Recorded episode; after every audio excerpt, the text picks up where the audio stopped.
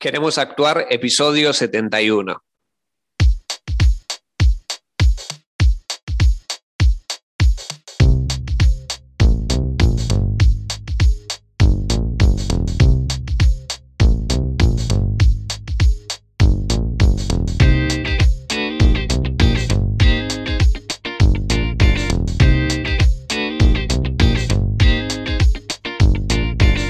Buenas, te doy la bienvenida. A Queremos Actuar, este podcast para actores y para actrices, donde desentrañamos todo lo que tiene que ver con el mundo de la actuación, marketing de actores, gestión actoral entrevistas y varias cosas más que pueden llegar a ser de tu interés. Mi nombre es Mariano Rojo, esto es Queremos Actuar y en el programa de hoy vamos a tener una gran entrevista a un gran dramaturgo mexicano, eh, amigo de la casa ya, eh, lo he entrevistado en algún otro programa y vamos a preguntarle cosas eh, sobre la dramaturgia, sobre la creación de, de las historias, sobre cómo es dedicarse al mundo de, la dramaturgia ¿no? y todo lo que ello conlleva. Y además vamos a revelar un proyecto que creamos en conjunto y que en este caso él escribió y eh, tenemos muchas ganas de contárselos a ustedes. ¿eh? Así que no se pierdan el programa de hoy. Antes que nada, como siempre, como ya es costumbre, queremos actuar.com barra mentoría. Ahí pueden reservar las mentorías actorales conmigo para realizar un plan de trabajo mano a mano para tu carrera de actuación y así avanzar en tu profesión. Y que hace rato no lo menciono esto, en tengorodaje.com ya somos 87, 87 ya actores y actrices con experiencia audiovisual y si quieres formar parte del directorio de actores y actrices con reel actoral, lo puedes hacer en tengorodaje.com. Bien. Y sin nada más que añadir, vamos a empezar con el gran programa de hoy, porque estoy muy contento de, tenerlo acá y vamos a darle la bienvenida a Javier Villanova. ¿Cómo está Javier?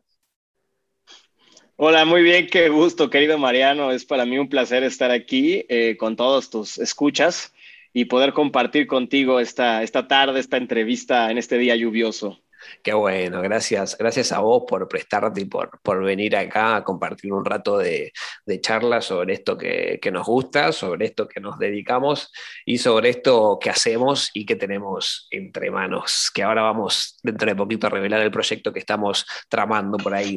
Pero bueno, quería que te presentes a, a la comunidad de acá de Queremos Actuar. Yo ya tuve la oportunidad de entrevistarte en Tengo Rodaje y eh, me gustaría ahora que te presentes acá por si alguien no te conoce. Bueno, pues mucho gusto a toda la comunidad de Queremos Actuar. Eh, para quienes no me conocen, soy, mi nombre es Javier Villanova, como ya dijo Mariano Rojo. Eh, soy director, dramaturgo, actor, guionista, eh, productor teatral independiente. Ya saben, el, el multitask, multiusos, como todo mundo en la, en la comunidad. Y eh, básicamente, pues yo me formé como actor, primero que nada. Mi sueño siempre fue ser actor. les, voy a, dar una presentación muy breve. Eh, yo siempre quise ser actor, pero mis maestros decían que yo no servía para nada como actor porque era demasiado racional mi pensamiento, como dentro de la escena, que era demasiado lógico. Y en ese sentido, pues después de varios, de dos años intensos de carrera donde todos mis maestros me dijeron eso, pues me, al tercer año me acompañaron como a salirme de la escuela, casi que me dieron el empujón. Y bueno, pues eh, me lancé a estudiar dramaturgia y dirección en la Facultad de Filosofía y Letras de la UNAM y después de eso tomé un taller de dramaturgia y pronto, sin, sin saber yo cómo, de repente ya estaba yo de becario en la Fundación de Letras Mexicanas, que es una fundación muy importante acá en México para escritores y yo tenía 23 años, no sabía ni qué hacía, ni cómo había logrado ingresar ahí y de pronto salgo de esa fundación y obtengo un premio nacional de dramaturgia y yo menos sabía cómo había sucedido eso. Y entonces decía yo como que, bueno, pues a lo mejor mis maestros de actuación tenían razón y, la dramaturgia es, el camino. Entonces, bueno, me enrolé en una serie de proyectos de autogestión, de dirección, donde yo escribía y dirigía, pero como no me daban los teatros, pues me puse yo a, a crear un movimiento de arte en departamentos, en casas, en espacios de habitación, que se llama Movimiento Íntimo, Arte para Departamentos o Teatro en Departamentos, el cual eh, lleva más de 10 años, empezó en el 2009, así que estaremos cumpliendo, estamos cumpliendo como 11 años, haciendo teatro en espacios en ruinas, casas abandonadas, galerías de arte, restaurantes, en departamentos de 5 por 4, de 4 por 3 metros, eh, con obras que le dieron, que tuvieron más de 100 funciones, le dieron la vuelta a la República Mexicana y, que además me permitieron estar en control de toda mi producción eh, artística y creativa. E incluso después de 10 años de no actuar, dije, bueno, pues si yo me estoy dirigiendo, estoy escribiendo y tengo mi propio foro, que son los espacios no convencionales, pues ¿por qué no me voy a meter a actuar? Y después de 10 años de no poder actuar y de ser bastante malo, yo creo que era peor que pegarle a una abuelita con, un, con una bota llena de, piedras. Este, pero después de, después de no poderlo hacer durante 10 años, resulta que ahora que yo ya no me sentí actor y que yo decía, no soy actor, pero bueno, voy a jugar, me empezaron a suceder las cosas en el escenario y pues nada, ahora dirijo, escribo y actúo. Y mi último, mis últimos, digamos, reconocimientos importantes de mencionar son que fui residente del International Writing Program de la Universidad de Iowa en Estados Unidos, que es una de las residencias más importantes de escritores del mundo, donde van estado escritores de todo el boom latinoamericano, incluyendo Octavio Paz, Márquez, este, este Cortázar, gente, y Jorge Barbengoitea, gente de mucho nivel. Y bueno, yo representé a México en 2017 en esa residencia como dramaturgo y eh, eso también llevó a que una de mis obras estuviera en el Congreso de los Estados Unidos, o sea, archivada en la librería del Congreso de los Estados Unidos. Y recientemente, pues gané una beca del FONCA, el Fondo Nacional para la Cultura y las Artes, como creador eh, escénico, como dramaturgo este año pasado. Entonces, bueno, esas son algunas eh, cosas ahí de la trayectoria, pero realmente creo que lo importante, más allá de los reconocimientos, que son algo completamente azaroso, yo creo, porque uno siempre mete postura y queda o no queda, ¿no? Y eso no tiene que ver tanto con el talento.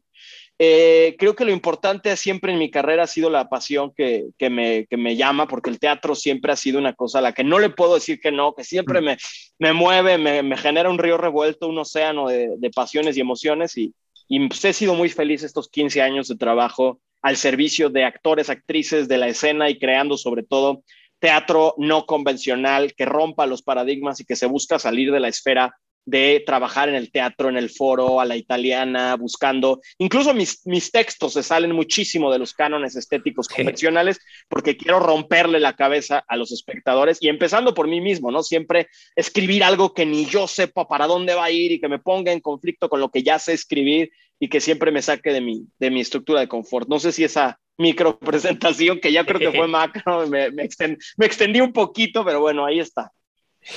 buenísimo, buenísimo.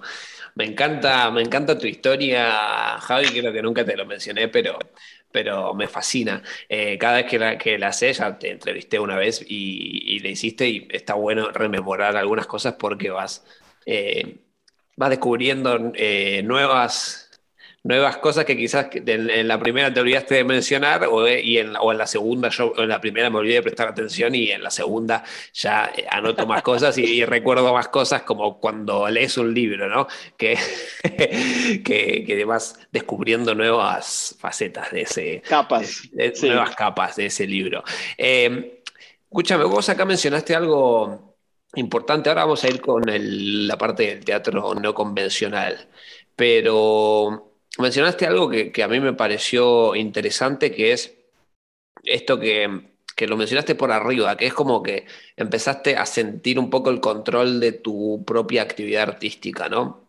Y, pensándolo, esto suele pasar, ¿no? Que muchas veces dependemos de otro, de, de, terceros para crear proyectos o para mm, participar en audiciones, ¿no? En el caso de los actores y las actrices que tendemos una cierta dependencia a que nos llamen o que nos, nos convoquen en vez de tener esa actitud quizá proactiva ¿no? para, para iniciar un proyecto propio. En este caso, ¿cómo fue eh, la parte o la transformación o la decisión que te lleva a crear tus propios proyectos? ¿Qué sensaciones tenés o qué reflexión tenés al respecto de, de ese control de la carrera artística? Que bueno, muchas veces se descontrola también y es inevitable.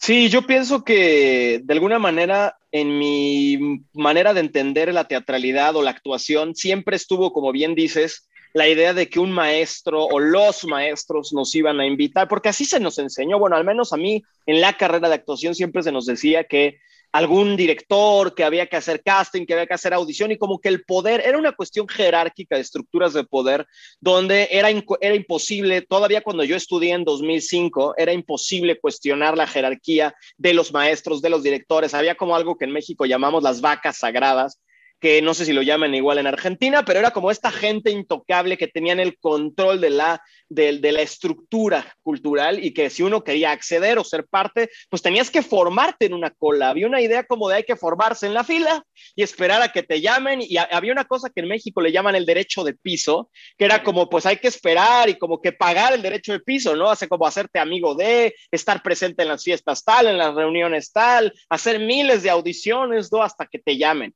Y yo, que siempre he sido un desesperado, que a mí eso de que esperaba que me llamen no se me da nada, que te, soy un impulsivo, la verdad, soy muy, una persona muy impulsiva y que me, me, y me hierve la sangre, tenía una urgencia eh, trepidante por, por actuar, yo quería actuar y quería actuar ya.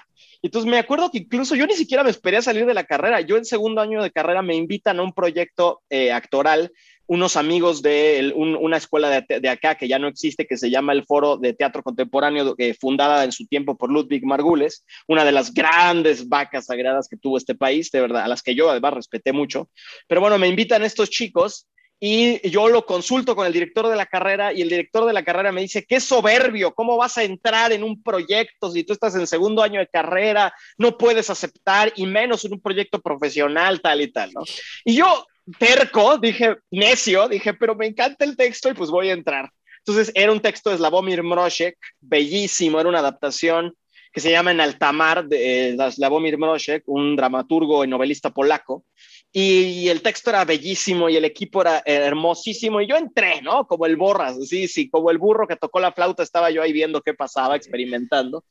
Y recuerdo mucho que estaba yo muy tenso porque era un mal actor, como les dije, pero estaba yo ahí, ¿no? Ya estaba yo ahí. Y una vez que eh, me estaban corriendo de la carrera porque me decían que era director y dramaturgo, yo dije, bueno, pues vamos a, si hay que, si soy director y dramaturgo, pues si ellos dicen, pues hay que creerles porque por algo eran los maestros. Entonces dije, bueno, pues hay que estudiar dirección y dramaturgia porque yo no quería ser un improvisado, ¿no? Entonces, estudiando ya la carrera de la FAC, yo ya estaba dirigiendo mi primer montaje, o sea, fue dije, pues voy a, en lo que estudio, voy a, a mis compañeros de actuación de la escuela donde yo estudié actuación, los voy a llamar a dirigirles una obra. Mm. Y me acuerdo que yo, en cuanto a la obra estaba lista, yo quería eh, que me dieran los teatros más importantes del país, porque sí había una cosa de soberbia y de ambición de yo voy por todas, ¿no? Como que yo quiero ser un director de esos que, de esos que parten plaza, ¿no? Para vaca sagrada. Yo, yo tenía esta idea absurda, ¿no? Este, muy, muy pasada, yo creo, pero de que yo quería llegar a los teatros importantes rápido. Entonces me acuerdo que metí carpeta, metí el proyecto a diferentes foros muy importantes y me dijeron eh, que no, que, que, yo estaba muy chavito, que yo tenía 21 años, que de ninguna manera me iban a dar esos espacios importantes y que pues no, que me esperara, ¿no? Pero yo ya tenía la obra montada, ¿no? Y yo dije, pues, ¿qué hago, no? Yo ya tengo esta obra montada y, y me empezó a carcomer y bueno, di cuatro funciones en, una, en, un, en un foro de cámara. En, ese, en el año 2008 no había teatros independientes en México como hay ahora, que hay por todas partes, o como había bien poquitos espacios de experimentación para jóvenes. La verdad es que estaba la capilla y el foro La Gruta, y el foro La Gruta ya se presentaban los grandes maestros, aunque era experimental, ¿no? Entonces yo realmente no tenía muchas opciones de a dónde meter mis proyectos y todavía dije, bueno, pues voy a hacer un segundo proyecto de dirección, lo voy a ensayar en un departamento y voy a volver a pedir los teatros. Y me los vuelven a negar, pero en ese momento dije, estoy cansado. Mira, mira, mira qué impaciente. Al segundo proyecto dije, estoy cansado de no estar en control de mi producción artística y le dije a las actrices, que ya se me iban, además, porque tenía yo dos muy buenas actrices con las que habíamos hecho una Electra postdramática antes de que el postdrama llegara a México. Nadie sabía quién era Alemán, nadie sabía qué era el postdrama. Yo no sabía qué era el postdrama. Lo hice como quería yo romper toda la narrativa, que no hubiera personajes, que no hubiera anécdota. Yo quería una serie de situaciones que conflictuaran entre sí, pero que no llevaran a construir anécdota, ¿no? Entonces, una Electra postdramática sin saber qué día antes era el postdrama en ese momento. Pero bueno, pues la, ya la tenía ensayada y me decían las actrices, pues si no, no, si no consigues un teatro, pues ni modo, no estrenamos y ya nos vamos. Y yo dije, no, ¿qué nos vamos? si, si tenemos que estrenarla, la estrenamos aquí donde la ensayamos, en esta sala de dos por tres, ¿no? Así de, dos metros por tres metros. Y me dicen las actrices, ¿cómo que aquí no estás loco? Y yo, pues sí estoy loco y soy actriz, digo, soy actor y soy pasional y soy director y la vamos a estrenar aquí. Yo no sé qué, qué vieron el fuego en mis ojos o qué, pero dijeron, bueno, vamos a dar una función de prueba, ¿no? Y yo, bueno, vamos a comprar sillas plegables y las ponemos aquí y hacemos el foro. Y yo pongo los tracks de música con una grabadora y le pongo play. Imagínense que todavía no existía ni Spotify, o sea, yo le ponía play a la grabadora o sea, y era una cosa del director ahí. Y yo dije, que me vea el público, que sea parte de la apuesta. Y, y desde que los recibimos y les daba yo programas de mar, y mandé a hacer una alfombra sintética que pusimos de pasto artificial para que se viera escenografía, ¿no? Y después de una semana, la gente le encantó. Entonces, todos los viernes lo hacíamos ahí en la casa de esta, en este departamento que cabían 11 o 12 espectadores. Ah, Pero de pronto nos corren. Era un departamento en la Roma, en la colonia Roma, este, que no cabían más que 11 personas. Pero después de cuatro viernes de presentarnos, eh, los, los roomies, la gente que vivía con esta actriz, nos dijeron que no eran teatreros, nos dijeron, oigan, ya no queremos su obrita los viernes en la casa, queremos hacer fiesta y dejen de presentarse. y nosotros así de, ¿y ahora qué vamos a hacer? ¿no? Y de repente yo dije, ¿y si nos movemos a la casa de la otra actriz y luego a la casa de alguien más? Y cada semana nos cambiamos de casa para que nadie nos diga nada. Y ahí nace eh, una, una, una, poética, una, una, una, lo que fue una urgencia lo que fue una necesidad de presentarme se convirtió en una poética, se convirtió en una postura ante el teatro, que yo dije, yo no necesito que me programen porque cada semana voy a cambiarme de casa o de departamento o de espacio habitacional y las casas y, los eh, departamentos los voy a conseguir de la misma gente que fue a verla decirle, bueno, si alguien quiere que nos presentemos en su casa, nos vemos la semana que viene en su casa. Y siempre había un loco, una loca que decía, yo la quiero en mi casa. Entonces, cada semana yo tenía un nuevo espacio donde presentarnos, no pagaba renta de un teatro, ganábamos el dinero al corte porque la gente pagaba en efectivo y yo luego lo dividía al final en la noche, ganábamos más que gente que se estaba presentando en los foros importantes del país y no solo eso, nuestra temporada, en vez de durar tres, tres, meses de 12 funciones, como es la costumbre en México, duraba un año, duraba seis meses, porque yo podía seguirme presentando tanto como quisiera. Y eso fue un poco el, inicio de una urgencia que se convirtió en poética y además que muy pronto logró que tuviéramos a los periódicos más importantes del país metidos en ese departamento, saliendo en primeras planas de cultura. Y yo de pronto decía, esto se volvió una bomba que explotó, ¿no? Hay gente que me pedía, oye, yo, gente que nos copió el modelo, gente que, que se quiso sumar. Y entonces yo empecé a decirle a otros directores, yo te consigo la casa, yo te consigo el departamento. Y me volví gestor cultural de pronto yo, ya ni me presentaba yo, pero le hablaba al dueño de la casa, oye, te va a llegar una compañía de teatro, y le hablaba al director, ya hablé con el dueño, vas para allá. Y de pronto estaba yo, había obras de lunes a domingo, de siete directores diferentes, en siete casas diferentes. O sea, fue una locura, ¿no? Pero realmente fue, si lo resumo en algo, fue urgencia que se convirtió en poética. ¿Y, por qué finalizó el, proyecto, el proyecto este? ¿Fue por, un tema de desgaste ya? Eh, o, por qué se.? En realidad no ha finalizado. Ah, eh, la verdad es que. O sea, yo el año pasado, antes del COVID, perdón, ya siempre, me salto el 2020 como si no hubiera sucedido, pero no, yo a finales del 2019 estaba haciendo una obra que se llama Villa Wojciech Town, de teatro de inmersión, es decir, cinco horas de ficción continua que la gente puede entrar a la hora que quiera, estar el tiempo que quiera, salirse, seguir a los actores por toda una casa.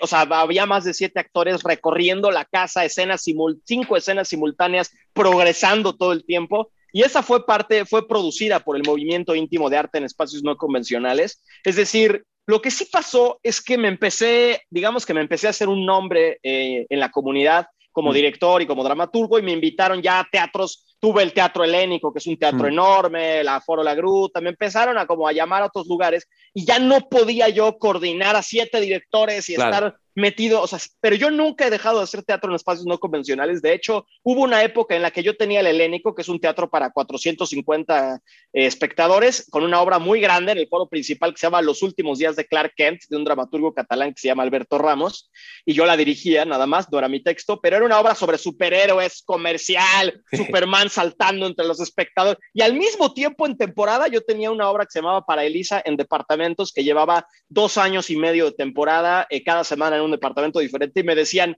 ¿cuál te gusta más? ¿no? Ahorita tienes una obra en un teatrote y una obra en un departamento. Y yo les decía, híjole, pues soy feliz de hacer las dos y me emociona lo mismo estar ante 450 espectadores viendo mi trabajo que ante 11 que les puedo ver la lágrima o les puedo ver el pelo de la nariz. O, o sea, realmente creo que, eh, que más bien el movimiento siempre ha estado ya, porque incluso ahora el proyecto, me acaban de invitar a unas actrices a que les escribe, les dirige un proyecto, y lo primero que les dije es, post pandemia, lo que hay que hacer es volver a la calle, volver a los espacios abiertos, volver a los espacios no convencionales y esta obra se va a hacer con movimiento íntimo, o sea, con movimiento de arte para espacios no convencionales. Es decir, es un proyecto que forma parte de mi vida, no lo he abandonado, no lo voy a abandonar nunca. Lo que sí es que va y viene, a veces tengo más tiempo para gestarlo y a veces pues o me, o me dan un teatro o me voy de gira o me voy de residencia tres meses y no puedo estar coordinándolo, pero siempre ha estado, ¿eh? no ha parado. ¿Y ahora en, qué, en qué estás laburando? Fíjate que, bueno, eh, evidentemente por la pandemia y por el cierre de teatros y todo, pues eh, creé un canal que se llama Javier Villanova, que es un mm. canal, porque dije, pues si no puedo hacer teatro en espacios físicos, pues yo que me encantan los espacios no convencionales, voy a hacer teatro en espacios virtuales. Y que a mí nadie me diga que eso no es teatro, porque hay convivio o tecnovivio, como le quieran decir, pero compartimos un espacio, aunque sea virtual, y como ahora en esta entrevista que tú estás en Argentina y yo estoy en México, compartimos palabra, tiempo, incluso hasta el mismo aire, aunque ese aire sea metafórico, ¿no? Estamos de alguna manera, hay dialéctica, hay interacción, ¿no? Entonces eh, empecé a construir un canal donde di masterclasses de dramaturgia, de dirección, de actuación, hice toda una serie de polémicas de la ficción, entrevisté a personajes importantísimos del teatro mexicano e internacional, Alain Ramírez del Teatro del Oprimido en París, a Yoshi Oida, a diferentes eh, este, figuras y lo abrí y de pronto ahí me llamaron a hacer teatro virtual en Live Online Now, hice teatro en live stream, hice una obra que se llamaba Como la Flor, con Regina Blandón actuando, y era una obra por live stream que nos fue increíble. Hice una obra de teatro en WhatsApp, junto con Fernando Hiralda, un director súper revolucionario mexicano que, que él dirigió el texto que se llama La Pasión de Osiris, y nos presentábamos por grupos de WhatsApp. Ese era nuestro foro no convencional. O sea, si ya hicimos teatro en departamentos, que no hagamos teatro en WhatsApp, pues bueno, hicimos teatro en WhatsApp y esa obra se fue a muchos festivales internacionales de teatro virtual y era la única obra de teatro en WhatsApp, o sea que verdaderamente fue muy revolucionaria. Las actrices, estabas en un grupo de WhatsApp, el público entraba a ese grupo, empezaban a mandarte videos, textos, canciones, links, de repente te entraba una videollamada de una de las actrices, le contestabas, estabas en la videollamada, te colgaban, volvías al grupo, era todo, y la gente decía que era más interactiva y que los había conmovido más que obras que habían visto en cualquier foro en vivo, ¿no?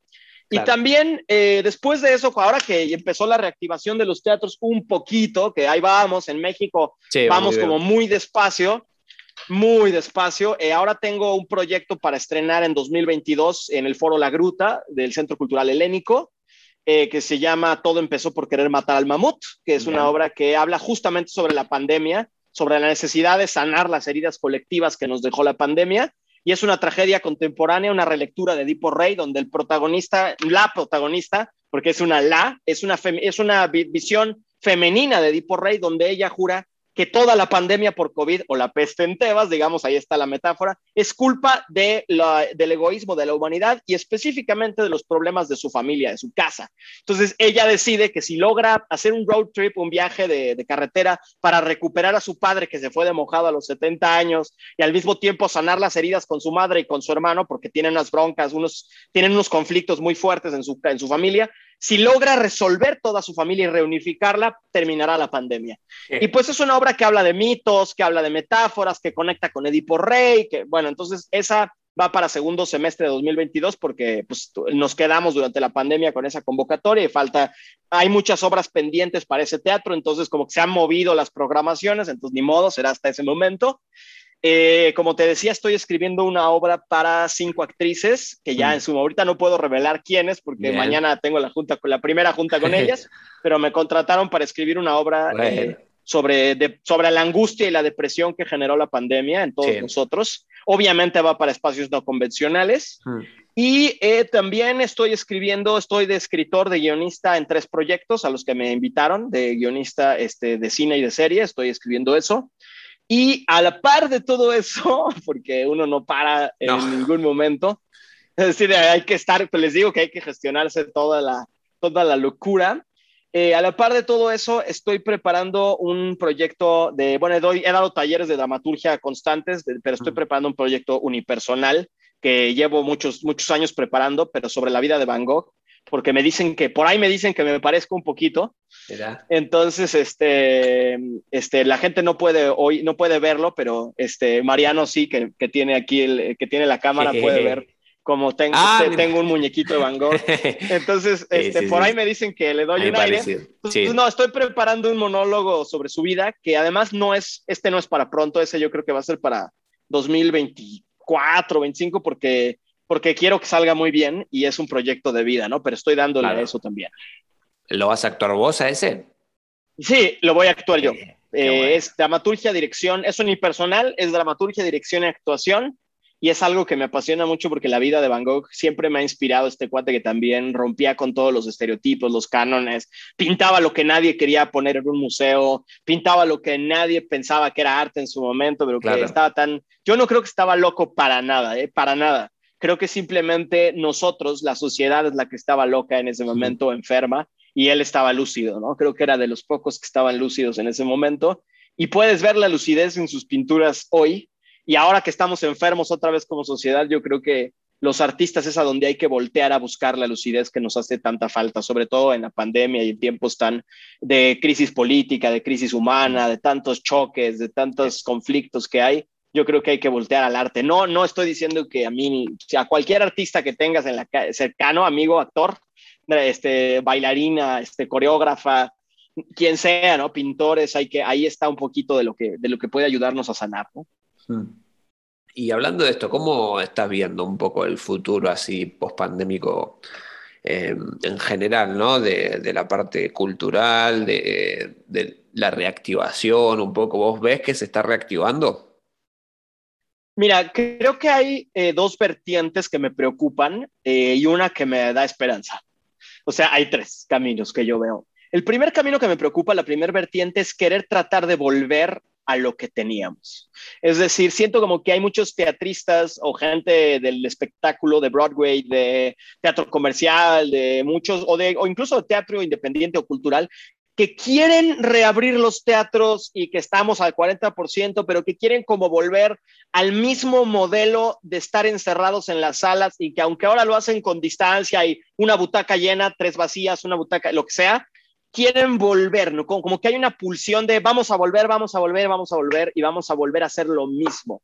Y yo creo que no podemos volver a hacer lo mismo, que hay un antes y un después del COVID y que aunque nos vacunemos y aunque tengamos el refuerzo de la vacuna, el COVID llegó para quedarse, hay variación delta y teta y zeta y se va a seguir mutando y yo creo que además deberíamos de haber aprendido algo con esta pandemia y es que eh, hay muchas otras formas. Si algo me enseñó a mí el COVID es que no necesito salir de casa para nada, que la virtualidad dio un salto cuántico tremendo donde ahora todo me llegan las croquetas de mi perro. Hoy llegaron 13 kilos de croquetas para mi perro por Amazon, o sea, las pedí por Amazon, me llegaron las del gato también, pido la comida por Didi, me llega el súper por Didi o por Rappi o por Uber Eats, este, tengo, hago teatro por WhatsApp, puedo hacer teatro por Zoom, por Livestream, puedo hacer teatro en espacios no convencionales abiertos, o sea, creo que pensar todavía, si de por sí meter gente a un teatro, es decir, el gran problema de los teatreros ha sido siempre el público, conseguir audiencia. Hay un chiste que me da mucha risa que dicen, ay, ahorita ya podemos abrir los teatros al 40%, y el meme dice, ¿y de dónde vamos a sacar tanta gente? ¿no? Entonces yo así de,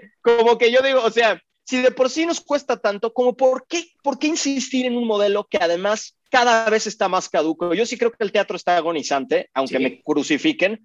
Yo creo que, por supuesto, yo creo que el teatro lleva agonizando 100 años desde la inversión de la televisión y el cine y la cámara fotográfica y mm. no queremos reconocerlo, no queremos reconocerlo. El teatro, me refiero, el teatro como esta, este fenómeno, este epifenómeno que sucede en una sala a la italiana, mirando hacia el frente y recibiendo una historia que te entretenga. Porque coño, joder, para entrevistas, digo, para, para entretenimiento está Netflix, o está este Game of Thrones, o está este Spider-Man Come Home, o, o sea, la verdad, No Way Home, o sea, la verdad es que si yo quiero una historia poderosa, con actrices y actores potentes, que, que, me, que me rompa el hocico, además me conmueva, me divierta, llore y demás, no tengo más que prender Netflix sin salir de mi casa.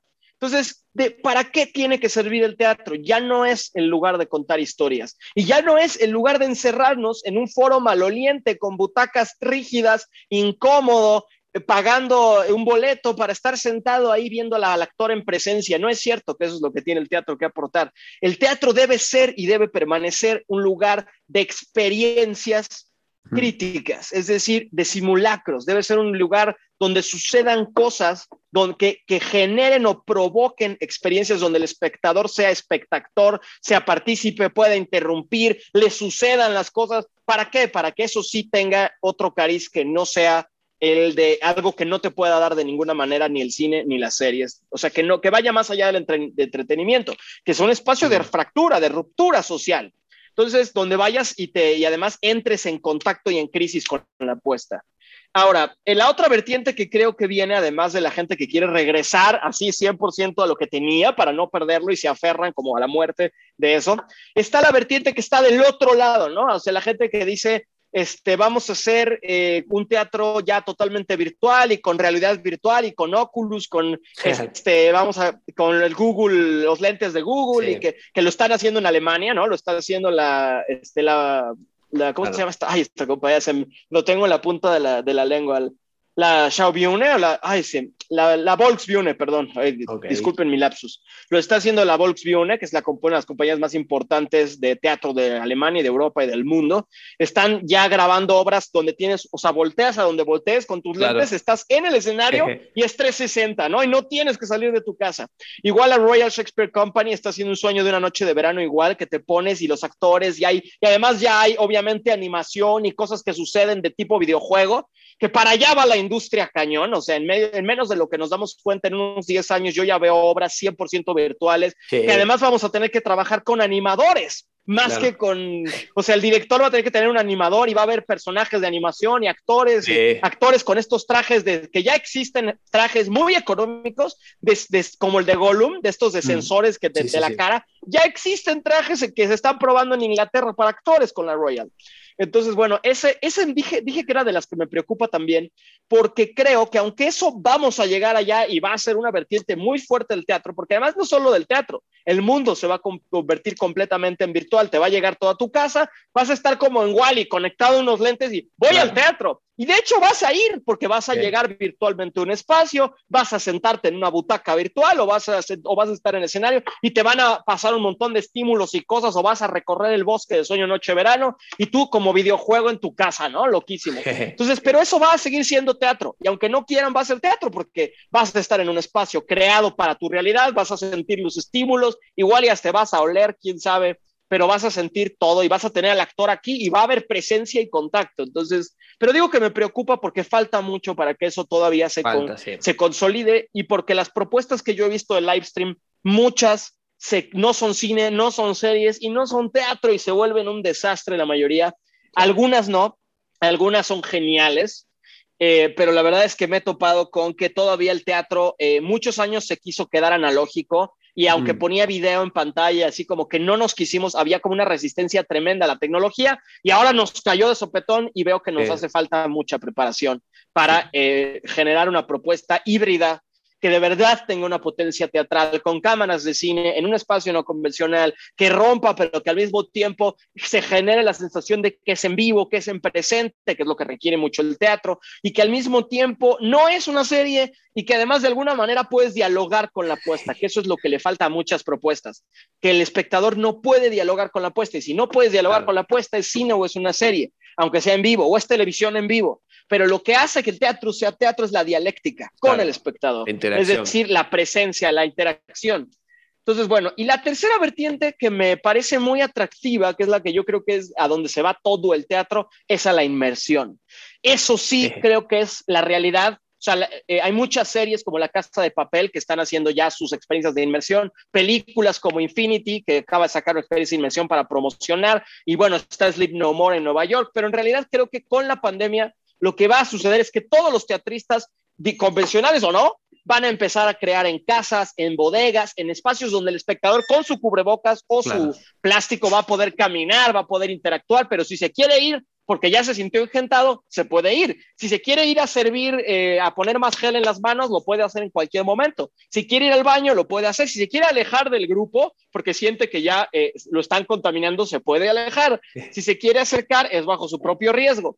Eso que tiene la inmersión que es que puede ser en una bodega, de, puede ser en una nave industrial, ¿no? Gigante, puede ser en un campo, puede ser en la calle, puede, aparte como dura cuatro o cinco horas, puedes llegar a lo que quieras, estar el tiempo que quieras e irte a la hora que quieras. La inmersión permite algo que no permite ninguna otra propuesta, la libertad del espectador de experimentar, de recoger la escenografía, de tocar o no tocar, de ver y ser visto, de tocar y ser tocado o de no, de, quedarse completamente aséptico. Y esa libertad, y además de qué tanto me acerco o me alejo de la experiencia del epifenómeno escénico, ¿no? De, Y mm. qué tanto dialogo o no, qué tanto abro la boca o me quedo con mi cubrebocas muy pegadito, va a permitir que los creadores puedan recuperar su quehacer escénico. Entonces, yo no sé los demás, yo estoy yo, le, yo ya llevo tres, Identidad, La Poética del Derrumbe, La Retórica del Silencio, Villa Boyd, Town. Llevo cuatro obras eh, completamente de inmersión. Las demás eran para departamentos, pero no eran de inmersión, pero sí llevo cuatro de inmersión. Y la que sí la voy a hacer también de inmersión, porque creo que ahí está el futuro ah, de las artes escénicas en el mundo. Me encanta, me encanta, me encanta. Eh, yo con respecto a lo, a lo, a lo que mencionás, eh, tratando de, reflexionar en lo que me decís, es que, mm, que esto de que estas tres puestas, estas tres propuestas, em, va a depender del público, ¿no? De, de, lo que esté dispuesto a elegir. Y, y quizás con las Oculus, ¿no? porque esto yo, yo ya lo veía observando, eh, lo que es el teatro de la realidad aumentada, para las personas que no sepan qué es las Oculus, son las, gafas esas que te pones en, los ojos y ahora hay espectáculos que, que son de teatros eh, en vivo y te metes en, como en realidad virtual cómo no, te metes en realidad virtual y ves las obras y estás directamente ahí, como dice Javier, inmerso, pero virtualmente, ¿no? Em, es una propuesta que quizás a algunas personas sí les pueden llegar a, interesar, ¿no? Quizás a las personas que no tienen ganas de salir o, no tienen ganas de, de moverse o desplazarse y se ponen las Oculus y en un futuro más lejano quizás esto llegue un poco más a lo que es Latinoamérica, ¿no? Y, que automáticamente estén ahí y después hay otras personas que quizás valoran más el ritual, ¿no? El ritual de, de por ejemplo, el cine, el cine que posiblemente, posiblemente no, preferimos ver quizás una película en Netflix para no tener que hacerlo, pero cada tanto está bueno ir al cine, está bueno hacer ese ritual, bueno, che, vamos, vamos, vemos una peli, comemos pochoclos, eh, nos sentamos ahí, no le prestamos bola a nada, no tenés por qué, no puedes prender el celular, estás metido ahí. Mismo quizás en, las partes de teatro clásico pasa lo mismo y quizás en estas nuevas propuestas que, nos estás contando vos, que es de, del teatro de inmersión, es una propuesta un poco más... Em, disruptiva y que al mismo tiempo eh, propone muchas más sensaciones a lo, que es el... sería para hacer un paralelismo, ¿no? Como la cámara subjetiva, ¿no? Me vino esta imagen, la cámara subjetiva del cine, ¿no? Que estás ahí, pero ahora estoy yo ahí, estoy metido ahí. Y realmente estoy metido ahí y quizás no sé cómo las plantearás, plantearás a tus obras, pero las decisiones que quizás tome el espectador, creo que lo habías mencionado en la anterior entrevista, influyen en la historia, ¿no? Por supuesto. En mi teatro de inmersión, no en todos, hay mucho teatro mm. de inmersión que no, que es muy rígido y que te dan la ilusión de que puedes intervenir, pero está todo controlado. Claro, pero en el teatro que nosotros hacemos de, inmersión, yo digo, ¿para qué diantres vas a hacer una obra de inmersión? Donde la gente está ahí en cámara subjetiva, si no puede hablarle al actor, si no puede intervenir, y si le puede hablar, que pueda cambiar algo en la anécdota, porque si no puede cambiar algo en la anécdota, esa intervención se vuelve como, ah, bueno, si te escucho, te doy la vuelta y sigo con mi escena. No, pues la idea no es esa. La idea es si te escucho y algo de lo que me dices me hace sentido, mi personaje puede tomar una decisión diferente. Claro, hay ciertos puntos a los que hay que llegar, y pero en mi obra de inmersión, la última que hicimos, el final, que era lo más importante, lo podían cambiar. Había un feminicidio y podías evitar el feminicidio y lo hicieron. Muchos espectadores mm. se iban contra el asesino y le quitaban el arma, lo neutralizaban, le ponían el cuerpo de por medio y al final, si no mataba a la chica, la obra se acababa ahí en vez de que continuara otras horas, porque ya se había evitado el asesinato, ya no habían los personajes, no tenían por qué volver a hacer este loop, este ciclo de las resurrecciones donde mataban a esta chica, ellos se volvían a como a morir y volvían a despertar hasta como de un sueño eterno hasta que alguien evitara el asesinato, ¿no? Pero sí, e, era muy, era muy catártico para el espectador saber que con sus acciones y sus palabras podía alterar el destino de la obra y por tanto de sus propias existencias en la vida real. Claro, sí, sí, sí, sí, sí. increíble. Tengo ganas de, presenciar una de ellas. Ahora que vengas a México o me invites a Argentina a trabajar, la, traemos. Bueno, hablando de, trabajar, de trabajar juntos.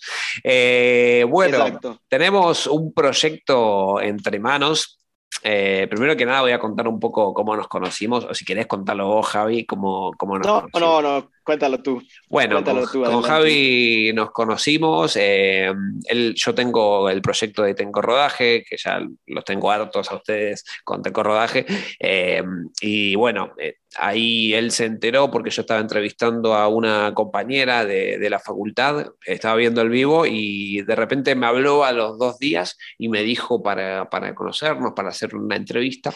Y bueno, yo le dije que sí, obvio. Y bueno, hicimos una entrevista, un intercambio de entrevistas ahí en el canal de Instagram de Tengo Rodaje. Y quedó la buena onda y la posible colaboración en un futuro.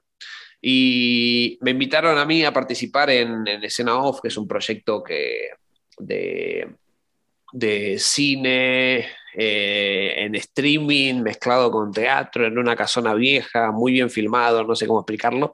Pero bueno, la idea es que son tres capítulos, tres capítulos en formato audiovisual, eh, con muy buena calidad y por streaming. Y me dijeron para llevar tres capítulos y yo le dije, bueno, dale, voy, voy a ver qué puedo hacer. Entonces le escribí a Javi y dije, bueno, si Javi tenía ganas de colaborar, creo que es una buena ocasión para realizarlo. Entonces le envié eh, la propuesta, le dije, che, Javi, ¿cómo andas? Eh, ¿Andás con ganas de... sí, fue así, tal cual. ¿Andás con ganas de, de, hacer algo, de crear algo? Tengo esta propuesta, me parece interesante poder llevarla ahí, es una, tiene buena calidad, tiene buenos proyectos. Yo participé como actor en, uno de su, en una ocasión y, y le dije, ¿te animas a participar? Y me dijo, Claro que sí, me dijo Mariano, eh, me contestó con un audio y, empezamos a colaborar, plasmamos una reunión y ahí empezamos a hacer lluvia de ideas, porque él me dijo, che, Marian, ¿de qué querés escribir? ¿Qué tenés ganas de hacer? Y yo le dije, no tengo idea, no sé de qué escribir. o no, y yo justo antes nos habíamos hablado y yo te conté que estaba con una mudanza, que me mudo de vuelta, que hago esto, que lo con otro. Y me dijo, che, Marian, ¿por qué no, no escribimos de esto? Eh, y así nació el proyecto. Em, que se va a llamar Hijes Nonatos. No queremos contarle la historia tampoco, va, a tratar sobre eso, ya, ya, está anticipando todo, pero si querés dar una breve sinopsis o de cómo surge el ¿Cómo surge esta historia? Algo que quieras contar sin contar demasiado que... Contar sin contar, qué difícil eso, sí. Eh, ¿Cómo, pues fue el proceso de, escritura? Quizás esto de... Porque, ¿cómo, ¿Cómo fue escribir? Sí, de ahí, ahí se va como, mira, cuando cuente un poco cómo fue la escritura, ahí se van a ir enterando un poco sin que yo quiera o queriendo, o queriendo sin querer, como dicen, sin querer queriendo. Este, sí, eh, me, invitó Mariano a esto y yo en esa sesión de donde estábamos viendo de qué diantres íbamos a hablar o de qué íbamos a, de qué queríamos hablar, pues él me decía, híjole, es que yo vengo, me estoy mudando y vengo de una separación y, estoy viviendo estas cosas y yo dije, pues es que qué mejor que hablar de lo que te está pasando, ¿no? Pero justamente no solo eso, sino que me acordé cuando Mariano lo estaba platicando la, experiencia de vida que él estaba viviendo, yo me acordé de eh, una experiencia propia donde yo me había separado de una pareja y le había dejado todos los muebles, la casa, todo. Me había ido con mis libros y sin nada y me quedé, eh, pues ahora sí que en el limbo, ¿no? Estaba, tenía yo la edad además de Mariano, más o menos. Y de pronto estaba yo en crisis porque dije, es que perdí, eh, perdí todo en esta relación. Bueno, no sé si perdí todo, pero entregué todo. Y ahora me, quedé, me quedo sin nada y hay que volver a empezar de cero. Pero ¿cómo se vuelve a empezar de cero cuando la persona que eras era todo lo que, o sea, estaba ahí cifrado todo lo que tú eras? Y me acordé de un libro de Valeria Luiselli, que se lo comenté a Mariano, que eh, es un libro que se llama Los Ingrávidos, que seguramente mucha gente conoce, es una de las mejores escritoras mexicanas que hay en este momento, contemporánea, joven además, es brillante, por, si no la conocen, léanlo, lean Los Ingrávidos. Pero me acordé de una frase donde ella dice en su libro que cuando uno se separa de una relación, no solo se separa y se va a hacer otra cosa, sino que hay una muerte ahí muy grande, hay una, hay una muerte total del ser que tú eras ahí, y nace otro, digo, una relación importante, obviamente, ¿no? Y nace otro ser, ¿no? Otro tú, y que ese tú ya no debe pasar por delante de la casa que compartió con esa persona, porque corre el riesgo inminente de encontrarse consigo mismo de el que era y que sigue viviendo ahí, el que no se fue. Entonces, a mí esa premisa me pareció brillante y le dije a Mariano, es que yo creo que hay que construir un universo, que no les quiero adelantar mucho, pero hay que construir un universo de qué pasa de alguien que se va de una relación, una relación que se está rompiendo y que hay una muerte tanto metafórica como real, que ya lo verán cuando vayan a la obra, y que no solo eso, que había todos los sueños que tenían en esa pareja, todo el futuro, que se queda atorado en esa casa, que se queda en ese lugar atorado y que incluso corres la posibilidad de encontrarte con el tú que sí se fue y que vivió otra vida y que de pronto llega y, y te confronta, ¿no? Entonces, bueno, de ahí surgió hijes no natos, que además queríamos hablar de, obviamente, de todo lo que está pasando, que ahora en México hay toda una polémica. Bueno, Argentina es punta de lanza y siempre le lleva 10 kilómetros a cualquier movimiento social que llega a México o a Latinoamérica. Argentina lo pensó, lo vivió y consiguió legislación antes que todos, ¿no? Hablando del aborto, hablando del lenguaje inclusivo, hablando del feminismo, hablando de los trans, hablando de cualquier cantidad de temas eh, sociales y políticos, Argentina siempre empieza por alguna razón están como más adelantados que nosotros. Pero acá en México ahora el tema del lenguaje inclusivo está durísimo y acaba de suceder que algo muy importante o muy que, tuvo mucha mucha este, exposición que en una clase por Zoom una chica eh, que, bueno, perdón, ya estoy cometiendo el error. Eh, o sea, estoy, ves que es complicado. no, es complicado, hay, que, hay, que, hacerse a la idea. Es una adaptación que hay que hacer, ¿no? Pero bueno, este, este compañero eh, no binario eh, estaba en la clase y había otro compañero que sí era compañero que estaba hablando de los huracanes. Y de pronto dijo, bueno, es que el huracán, como dice la compañera, pasó por mi casa y no sé qué, y estaba hablando de las pérdidas que había vivido por el huracán. Y esta, es, este compañero no binario dijo, no soy tu compañera, soy tu compañero. Y se puso a llorar y entró en una especie de ataque de pánico. Y bueno, en las redes en México se volvió muy polémico y mm, se hicieron miles de memes y la gente se burlaba del compañero y la gente se, solidarizaba con el compañero, había de todo, se polarizaron las redes entre que si Además, había quienes decían que era más importante el huracán y la gente que había perdido y, que esta persona solo quería llamar la atención, ¿no? La no binaria, ¿no? Claro. Pero había gente que decía, no, es que en su Zoom, porque era una clase por Zoom, estaban los pronombres, él, ella, ¿no? O sea, entonces, ¿por qué le vas a llamar compañera si ya te parece que ya se lo había dicho varias veces? Y que, o sea, que esta obviamente no era la primera, y que además en su descripción estaban sus pronombres, ¿no? Eh, yo no sé en Argentina, pero en México eso de los pronombres todavía no los ponemos en las redes, toda, muy poca gente los pone en las redes, y todavía es una discusión muy fresca. Eh. Eh, últimamente creo que es importantísima, es decir, es, que, eh, creo que es muy importante hacerle caso a eso. Eh, creo que eh, mucha gente habla de la deformación del lenguaje y que si la RAE y que si no hay que deformar el lenguaje. Yo digo, por favor, si hablamos tuitear, estoquear, este, o sea, si rompemos el lenguaje para todo, ¿no?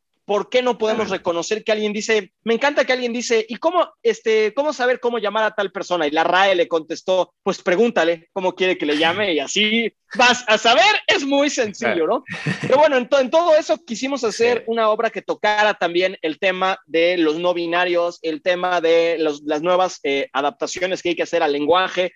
Y no solo eso, cómo gente de diferentes generaciones le cuesta más entender y quizá no hay una maldad, pero hay una distinta manera o un arraigo neuronal o cerebral, porque el lenguaje es, es natal, viene con el nacimiento, y, es lenguaje materno, lo aprendes desde que lo mamas. Entonces, no es lo mismo alguien que creció con estos cambios, un chique que a los 8 o 10 años ya sabía de cultura trans y no binaria que alguien de 17, que alguien que tiene 50 o 60 años y toda su vida solo hubo dos géneros y no se habló de otra manera, y ahora le dicen, es que les chiques, y él dice, ¿qué es esto de les chiques? Y aunque lo pueda entender, igual y nunca se acostumbra, o igual y le cuesta trabajo, o tiene que parar, pensar y hacerlo, ¿no? Claro, puede ser que un artista de 60 años que siempre está escuchando música nueva, eh, dramaturgo, pintor, no le cueste trabajo porque sus neuronas siempre están rompiendo caminos y paradigmas y abriéndose, pero puede ser que la gran mayoría de la gente todavía entre en conflicto y no quiera faltar al respeto, pero no por ello no es importante seguir en el arte poniendo estos temas que son tan relevantes. Y no solo eso, está en ese tema, está el tema del aborto, está el tema de la familia como núcleo, no núcleo, todos los temas de las libertades femeninas. Bueno, quisimos como, y además no queríamos que fuera, la verdad es que si algo yo me trato de en mi escritura, me, me, me, me caracterizo de alguna manera, es que mm. nunca quiero tomar una postura hacia un lugar. O sea, yo no soy eh, de escribir una obra panfletaria, así de todos tienen que hablar con el lenguaje inclusive y todos tienen que estar a favor del aborto y todos tienen que estar a favor de la familia o, todos tienen que estar en contra de, o sea, yo no, creo que ese teatro no sirve de nada, el teatro panfletario. Creo que lo más rico que hay es teatro que genera preguntas, que hace mm. que la gente discuta, que la gente hable. Y para eso yo siempre trato de que mis obras sean una especie de crisol panóptico donde haya muchas visiones contrastadas y que los mismos actores y actrices digan, pero a ver, para, para, espera, espera, esta obra es esta obra, es, esta obra es en contra, es a favor, e, es, fascista, es este, progresista, es muy despierta, es muy tradicional, y que todo esté chocando ahí y luego se den cuenta de que no es ninguna de esas, es teatro, es un espacio de crisis generado para que desde el, yo mismo dramaturgo entré en muchas crisis escribiéndola, me puse en jaque a mí 20 veces, tuve que sacar recuerdos muy dolorosos de separaciones, de mudanzas, de pérdidas, de abortos, de cosas que todos hemos vivido en algún momento de la vida.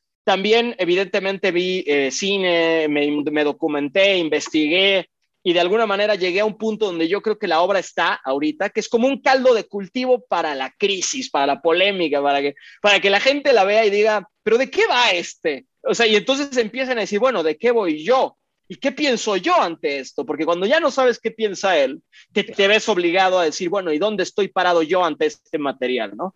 Entonces, pues bueno, nada, le planteé el texto, a, escribí este texto, que es este, yo digo que es esta olla de cultivo de, de, la, de diferentes eh, temas, que además yo nunca hago teatro para politizar nada, tampoco me interesaba como que esta fuera una obra de politizar el aborto, de politizar el tema trans o de politizar el tema no binario. No, eso, eso fue coyuntural. En realidad, eh, es una obra que a mí me dolía, una herida que a mí me dolía, que se me había quedado clavada como cualquier cosa en la vida que duele, se queda en algún lado, y nada más tuve que sacar la espina y dejar que sangrara un poquito en, la, en la computadora, y porque yo sentía que también Mariano estaba vulnerable y frágil con ese tema, y dije, vamos a hacer un buen equipo ahora con esto, y por eso la va a, la va a dirigir, porque lo tiene reciente, está fresca, la, la carne está abierta. Este, pero, pero bueno, se la planteé y Mariano cuando lo, lo leyó, pues si quieres nos puedes decir cómo, ahora tú, yo ya conté un poco el proceso de escritura y a lo mejor puedes contarnos cómo fue para ti encontrarte con el material. Bueno, a mí la primera em, impresión fue eh, primero me pareció increíble la velocidad con, la que tenés, esto no lo, no lo, dijimos, pero la escribiste en 10 días a la, a la hora de tres capítulos de 10 minutos cada uno aproximadamente.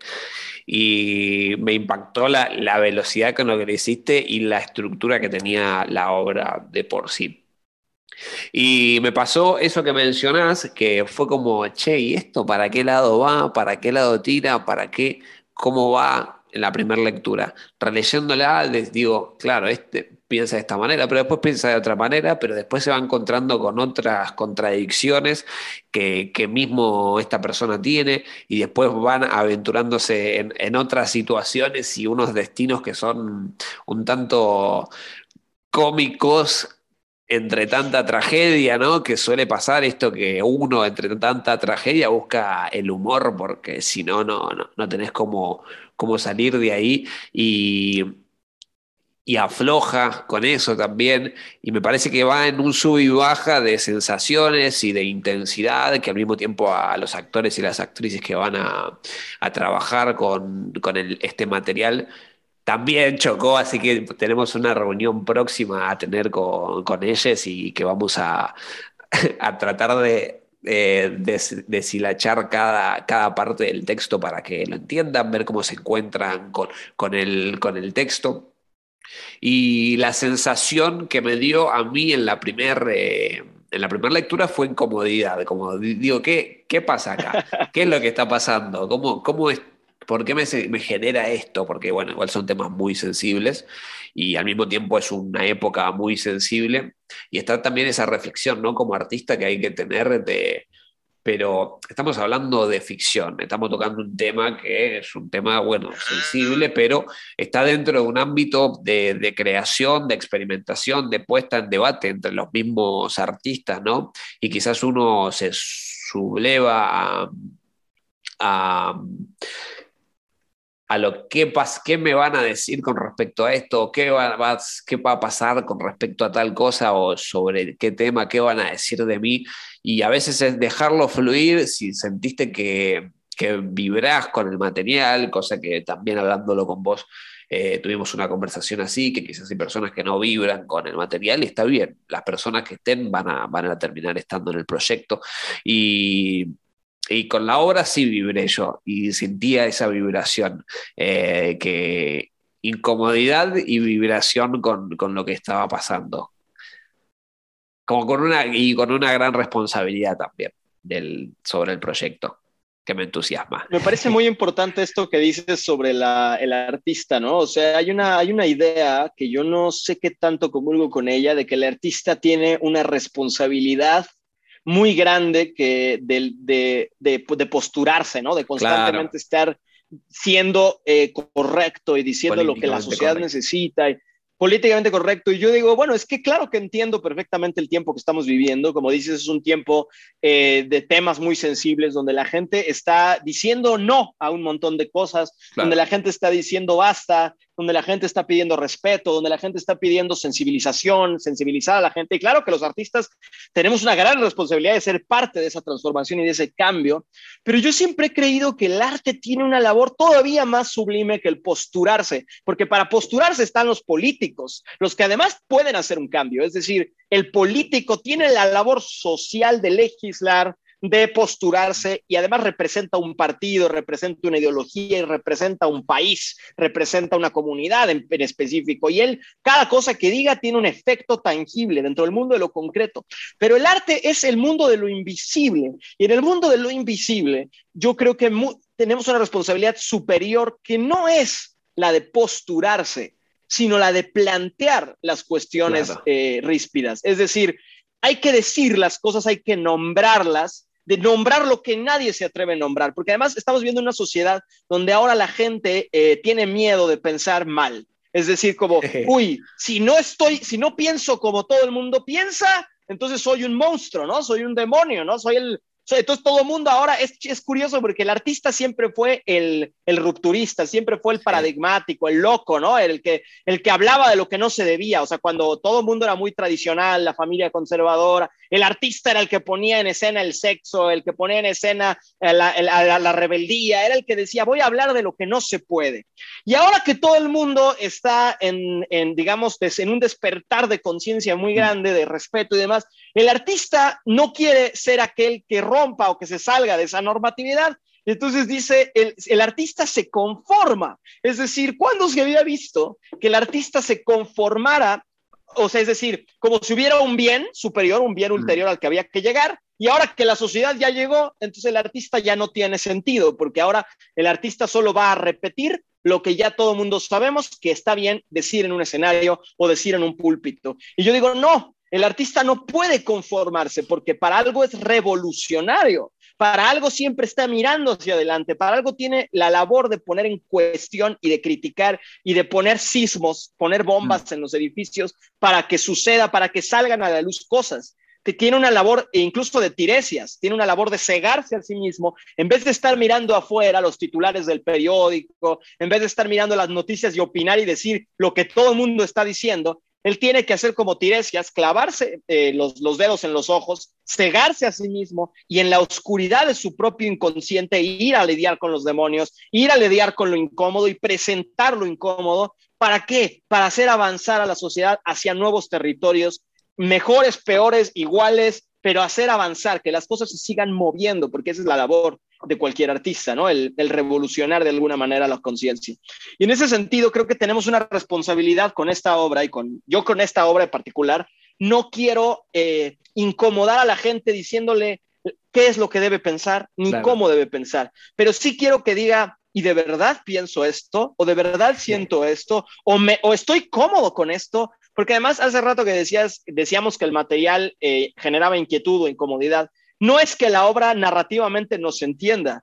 Eh, a mí me chocan esas obras donde vas y no entendiste nada y estás incómodo porque, puta, no entendí nada y teatro postdramático que dices, verga, hablaron y fue rarísimo y no entendí nada y me siento estúpido. No, la obra es estúpidamente clara. La obra avanza y aunque hay cosas que no quedan tan claras, el, conflicto está y los personajes son claros y la cosa avanza progresivamente. Lo que sí genera mucha inquietud es que se tocan temas muy sensibles de una manera con humor, como decías, desde el humor, desde desde el abstracto, desde el absurdo. Hay situaciones del teatro del absurdo, hay situaciones de, de, digamos, que rayan un poco en el humor negro, pero que, genera, pero que están muy cerca de lo humano, de lo vivo. En realidad los personajes son entrañables de alguna manera, porque no están tratando de hacer política en una plaza, están relacionándose con la mujer que aman, consigo mismos, están en crisis, están tratando de hacer no lo correcto, lo humano, lo que les dicta el corazón, lo que les dicta su miedo, son cobardes, son... Y justo creo que Pinter decía algo muy bello eh, cuando recibió el premio Nobel, y él dijo que el teatro era el territorio de la incertidumbre no el territorio de las posturas, porque él decía, las posturas déjaselos a los políticos. Mi teatro, aunque sea político, es, una, es de arenas movedizas, es una política incertidumbre donde los personajes no saben dónde están parados y se están ahogando en las arenas movedizas. Y el espectador tiene que estar en el mismo lugar y para salir tiene que esforzarse.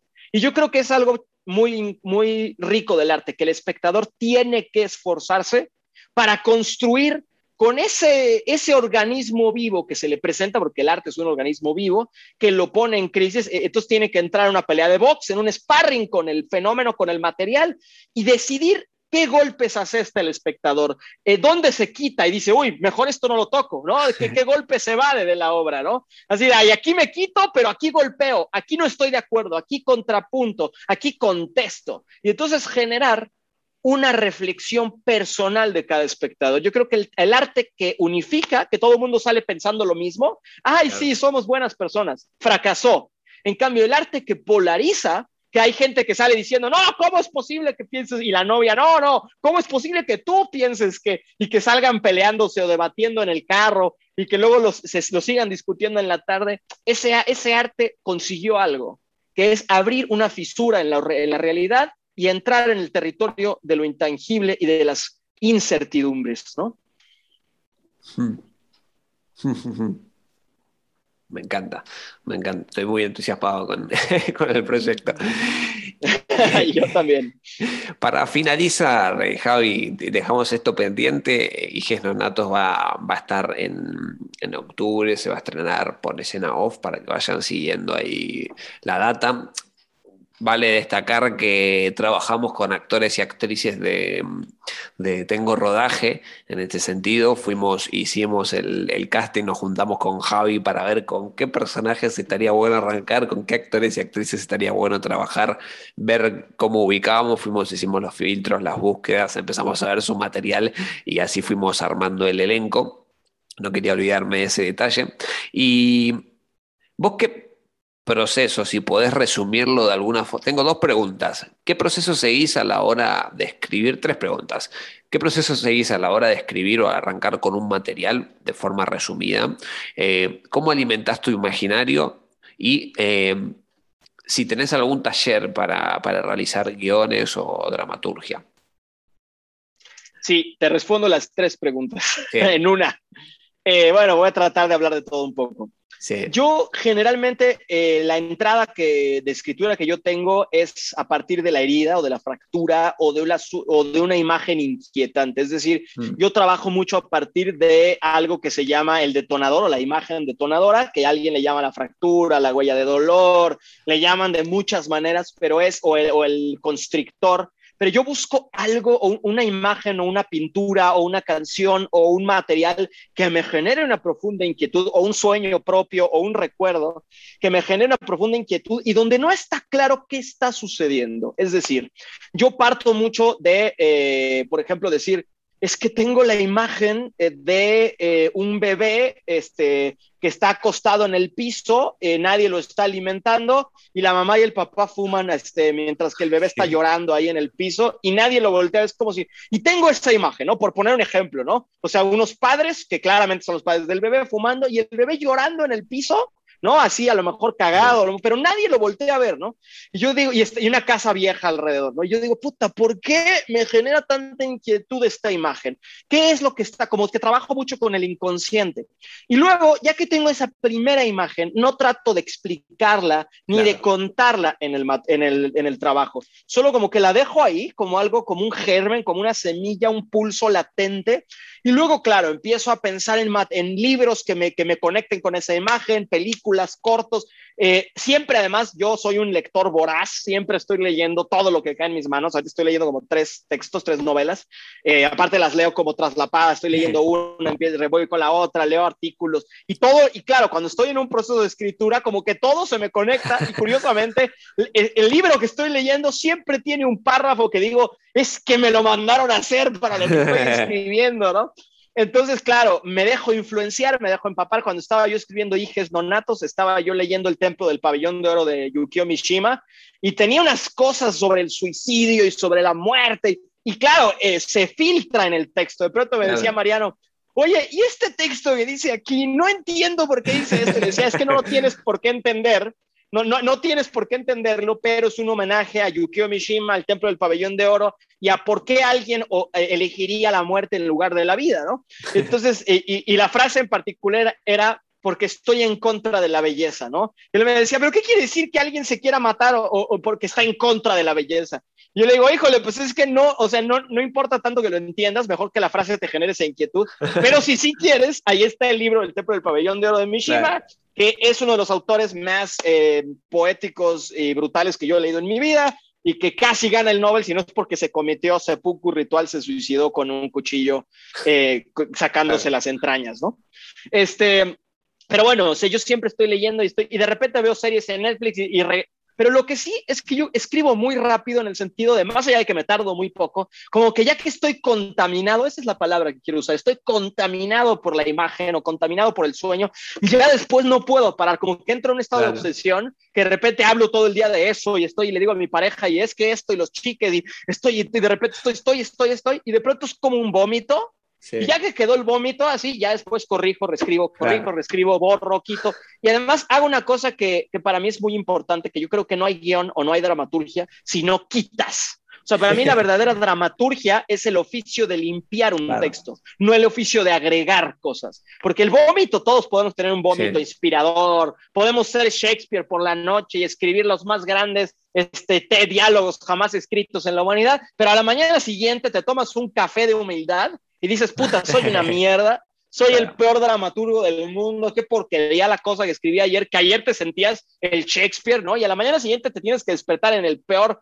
crítico de tu trabajo y decir, puta, sí. qué mierda, borrar, borrar, borrar, borrar, borrar, hasta que quede la pura esencia. Claro. Y en ese sentido, eh, ser muy crítico con el trabajo, ¿no? O sea, yo, por ejemplo, le entregué a Mariano eh, una tercera cuadro, de los tres cuadros le gustaron mucho los primeros dos, pero el tercero me dijo, es que esto no, y está raro. Incluso lo leí con María, mi pareja, y me decía, es que el tercer cuadro no me gusta, o sea, me gusta, pero no, hay algo que no sé por qué, ya me desconecta o me rompe. Y Mariano tenía la misma sensación y me dijo que vimos por qué, pero, dije, pero yo fui y lo reescribí, ¿no? O sea, dije, claro, dejé, la, lo, lo dejas ahí, pero reescribes tasajeando y diciendo, esto se va, esto se corta.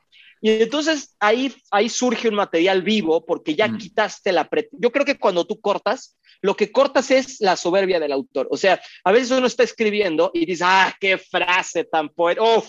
entonces te emocionas y la escribes. Y yo cuando corto, justo las frases que se van son esas, porque las que se tienen que quedar son lo que dijo el personaje que le hacía falta decir. Y lo que se tiene que ir es esta cosa de, pero y entonces yo, ¿tú crees que yo? Porque desde que llegaron los cántaros a la lluvia y el todo, o sea, de pronto, de pronto uno, eh, de pronto sale el escritor y deja de hablar el personaje. Entonces yo creo que hay que dejar que hable el personaje. Y bueno, eso es un poco cómo me inspiro, cómo trabajo. Y mm. sí, yo doy talleres muy constantemente. Eh, muy próximamente estén pendientes, no sé cuándo estén escuchando, qué día de la semana estén escuchando ustedes este podcast, pero este, muy pronto voy a sacar un nuevo taller de dramaturgia y guionismo. mis talleres generalmente son de ocho sesiones, eh, tienen un costo de 150 dólares, eh, pero pues siempre hay descuentos con, si ustedes eh, pagan con pago este, adelantado, ¿no? Si pagan antes, hay un descuento como en 110, una cosa así. Todavía hay que fijar los precios, pero son cursos de ocho sesiones de dos horas y media por clase, que les doy metodología, les doy bibliografía, les, les mando textos, PDFs, leen bastante, escriben bastante y todos mis alumnos y alumnas y alumnes salen con un texto escrito, una obra completa. Es decir, obras de eh, larga duración o una película. Entonces yo jamás doy un taller para que mis alumnos escriban una escena o medio que... Y además nada es eh, de, estos talleres donde la gente Vamos a ver por qué. A ver, lee tu escena. No funciona, porque no sé, como que algo le falta, le falta acción. O sea, a mí me choca el guruismo, la vaca sagrada. Yo trabajo a partir de una metodología concreta, es decir, doy herramientas, paso uno, dos, tres, cuatro, cinco, seis, y todas las lecturas se hacen conforme al paso cuatro y vamos a ver respecto de los materiales bibliográficos, más lo que yo te dije, más lo que así, por qué no está funcionando o por qué sí está funcionando y siempre les ayudo a que sus obras salgan a la luz. De hecho, ahorita está, va, está por estrenar en Michoacán la obra de un alumno que tomó el taller conmigo y ya la escenificó. Además que mucho pasa eso, mis alumnos terminan con obra escenificada, que es el mayor orgullo que yo puedo tener como maestro, porque que escribas una obra en un taller y se quede en tu cajón, pues a mí como maestro no me sirve de nada. A mí lo que realmente me sirve es que la escribas, la escenifiques y se contraste y se compare su valor o se, se compruebe, perdón, se compruebe su valor en el escenario, se constate que funciona o que no funciona en la carne, en la carne viva. Entonces, bueno, ahora Ahora voy a dar un taller próximamente eh, hmm. de ocho sesiones que se va a llamar probablemente este, Dramaturgia de la Fractura o de la Fractura de la Acción. Estén pendientes. Eh, ¿Dónde te podemos encontrar? Eh, yo tengo, como les decía, un canal que se llama Javier Villanova Oficial. Bueno, no sé, se llama Javier Villanova, pero es facebook.com Javier Villanova Oficial, bueno, diagonal Javier Villanova Oficial, y ahí les aparece. O nada más escriban Javier Villanova con X, Xavier Villanova, y les va a salir una página de Facebook que es mi, mi, perfil personal y otra que es una página oficial donde por promociono los talleres, subo memes de teatro, me divierto, este, comparto contenido interesante y esa página tiene mi cara con un fondo dorado y es como una página, ustedes lo van a reconocer porque una es mi cara más como de todos los días y la otra se ve que es como más una headshot y se ve como una cara un poco más profesional. Esa es la página oficial y ahí voy a estar publicitando el taller. También ahí métanse porque hay, si ustedes se van a videos, ahí hay clases de dramaturgia, de dirección, de teatro en espacios no convencionales, clases de historia del teatro completamente gratis, masterclass de dos horas, de dos horas y media, hablando de los griegos, de los egipcios, de por qué la ficción existe o no existe, la dirección en espacios convencionales y no convencionales, polémicas de, de, de, la, de nuestra profesión, o sea, de cómo construir personajes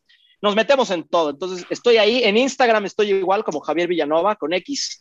Y eh, obviamente también por, este, me pueden contactar tanto en Facebook como en Instagram. Y yo, como dramaturgo, guionista, les puedo mandar textos, tengo textos, tengo monólogos, tengo obras de dos, de tres, cuatro actores para espacios no convencionales, para espacios eh, de a la italiana, postdramáticos, de humor, de comedia, de drama, tragedia, lo que quieran.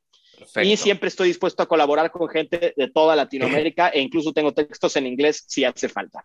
Bien, yo dejo los enlaces ahí en las notas del programa de Queremos Actuar para que entren directamente. Recuerden que para entrar a las notas es queremosactuar.com barra podcast barra 71, en este caso, en este podcast. Y ahí les dejo la lista de los enlaces que pasó Javier para que entren directamente por ahí al Facebook como al Instagram para que puedan contactar con él por si les interesa el taller y estar atento a las noticias o contactar con él también.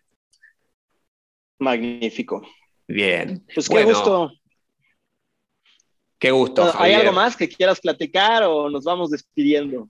Vamos a ir despidiéndonos y me gustaría que nos recomiendes una obra o un libro que quieras que, que, leyamos o que te haya vibrado en este último tiempo y con tu despedida. Sí, eh, bueno, primero que nada, pues gracias. Eh, voy a aprovechar antes de recomendar. Quiero agradecerte mucho, Mariano, por eh, la invitación. Yo la verdad es que no lo, no lo dije en el programa, pero siempre fui fan de Queremos Actuar y yo decía, qué padre programa, qué padre podcast. Y luego no lee que era la misma persona con la que yo estaba enviándole porque era fan de Tengo Rodaje. Y luego esas cosas pasan, como que no los ubicas y no.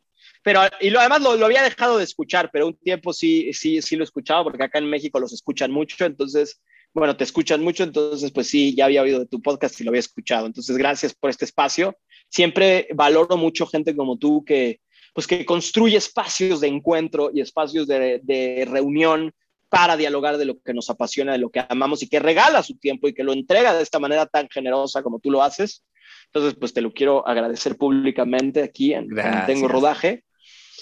Y eh, en cuanto a una recomendación, les voy a recomendar que eh, si, no, si no la conocen, eh, que igual y yo creo que sí, pero pues si no la conocen, lean, eh, así como dije, los textos de Valeria Luiselli, que se lean Desierto Sonoro, que es un libro que leí este año de, de pandemia, que me es su última novela y es brutal. Desierto Sonoro es verdad, es una novela entre documental, ficción, eh, de habla de migrantes, habla, es poética, es autobiográfica, es una que tiene, es una cosa, habla de la fotografía, del registro artístico, es metaficcional, es un trabajo extraordinario, la verdad creo que vale mucho la pena que conozcan a Valeria Luiselli y que si ya leyeron Los Ingrávidos o no, que fue como su novela más famosa, pues lean también Desierto Sonoro, que creo que les va a romper la cabeza.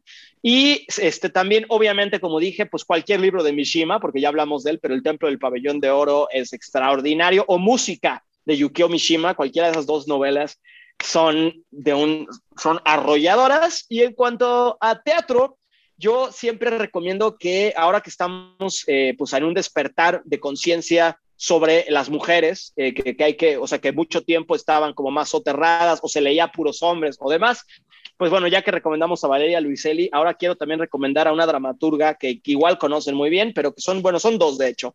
Lean a Sarah Kane, que es yo creo que una de las dramaturgas más potentes que ha dado la humanidad y que Pinter incluso decía que si no se hubiera suicidado, pues le hubiera dado cuatro vueltas a él porque de verdad tiene una, o sea, lean Psicosis 448 o lean Blasted o lean Cleansed, o sea, cualquiera de estas obras te van a romper en pedazos y creo que es una, es una autora que hay que leer. Y también lean este, a Angélica Lidl, ¿no? Este, la trilogía de las resurrecciones o el matrimonio Palabrakis o cualquiera de sus obras aristotélicas o no, que de verdad es una mujer que hay que leer, o sea, que también te rompe, ella dice que ella escupe sangre, eh, que ella escupe la lengua, que ella se corta la lengua y la avienta en las páginas, ¿no? Así. Y yo, es que literal es así, ¿no? Es, es Angélica Lidl, ¿se llama? Lidl, Lidl, Angélica Lidl es una catalana, es, yo creo que es la dramaturga más importante de Europa en este momento.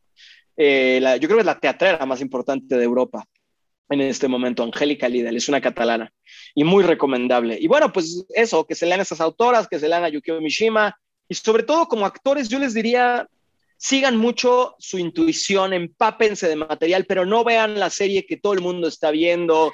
No o sea, no por ir en contra, ¿eh? no es una cosa de ser contreras de, ay, si estás famoso no lo veo. No, en realidad sigan esa intuición de indagar y de ver otro tipo de contenidos, como que pónganse a buscar qué hay, que, o sea, y lean mucho. Yo creo que una de las cosas que a mí más me ha ayudado en la carrera como dramaturgo, como director y como actor es volver a los libros, volver a, la, a la, fuente primigenia del conocimiento y eh, estar en constante eh, curiosidad, tener esta mentalidad de principiante todo el tiempo. Como despedida, tengan siempre la mentalidad de principiante porque como actor siempre estás empezando, cada proyecto es un nuevo comienzo y como director y como dramaturgo, entonces no pienses que ya llegaste o no, ya me lo sé y como actor o como dramaturgo, no, esto ya, no, cada vez ten esta mentalidad como de un niño que dice, yo no sé nada de dramaturgia, no sé nada de actuación, vamos a descubrir. Y entonces lees desde otro lugar, actúas desde otro lugar. Y cuando me dijo Mariano, oye, ¿colaboras conmigo? Yo le dije, pero claro, güey, así sin conocernos, sin saber.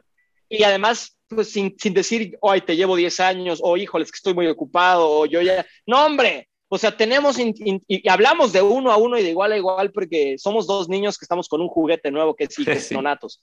Pero realmente así hay que trabajar y los invito siempre a, a tener esa mentalidad porque les va a ayudar mucho en su vida como artistas.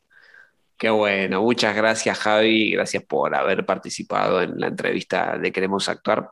Eh, muy interesante todo lo que nos dijiste, eh, estos tips que nos dejaste en cuanto a dramaturgia y también en cuanto a construcción del imaginario de nuestro artista y mismo la creatividad que, deberíamos alimentar y esto que decís de volver a la fuente primaria que es la, la lectura.